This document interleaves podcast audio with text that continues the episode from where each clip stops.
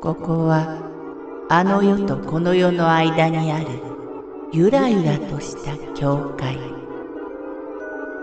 闇に見入られさまよう者のみがたどり着く大曲が時の世界へようこそ。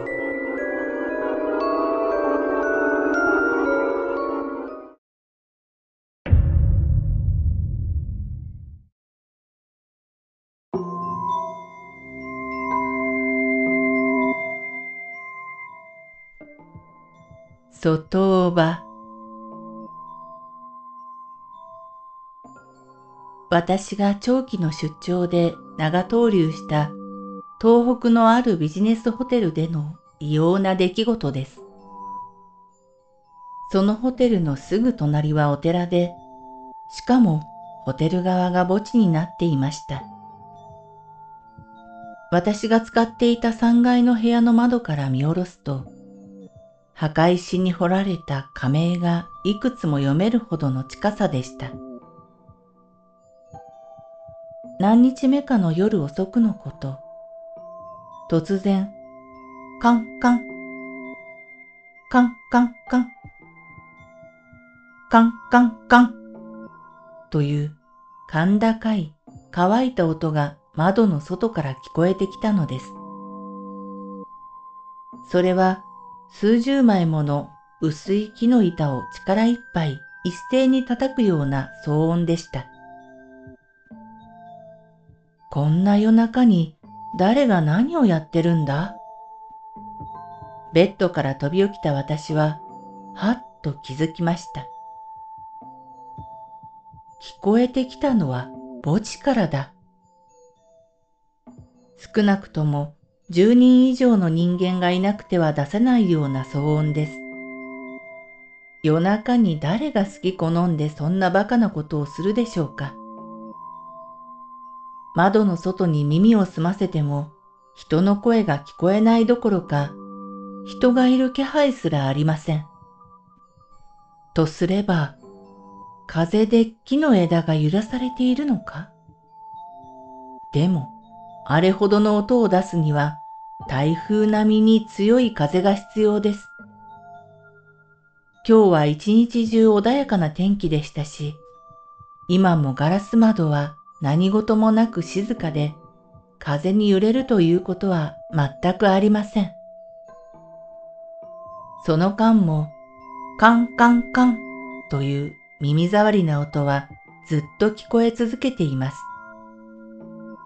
聞こえてくるのはどう考えても板を叩く音であって、絶対に枝の音などではないことを確信しました。これは一体何だ？そして思い当たったのは外場でした。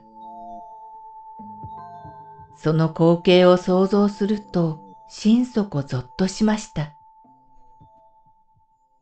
風もないのに墓地で外場が勝手に数十枚も狂ったようにお互いぶつかり合い、叩き合っていたら、こんな音が出るかもしれません。まさか。でも、そうとしか考えられません。窓の外を見る勇気もなく、私は布団を頭からかぶって震えていました。やがて音は静かになり、恐る恐る布団から顔を出した瞬間、バキッと突然天井の方から太いプラスチックの棒を一気にへし折るような大きな音がしました。ラップ音というやつか。私はこれまで聞いたことがないのでよくわかりませんが、まるで何かが部屋の中に侵入したかのような恐怖に、再び布団の中に逃げ込むしかありませんでした。翌朝の墓地は何も異常なところはありませんでした。何だったのでしょう。あれは。もう二度と墓地に隣接したホテルには泊まりたくないとつくづく思いました。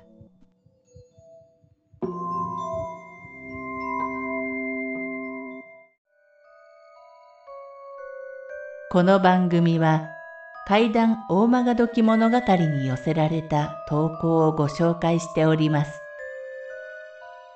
大曲どき物語無料メールマガジンは月3回発行。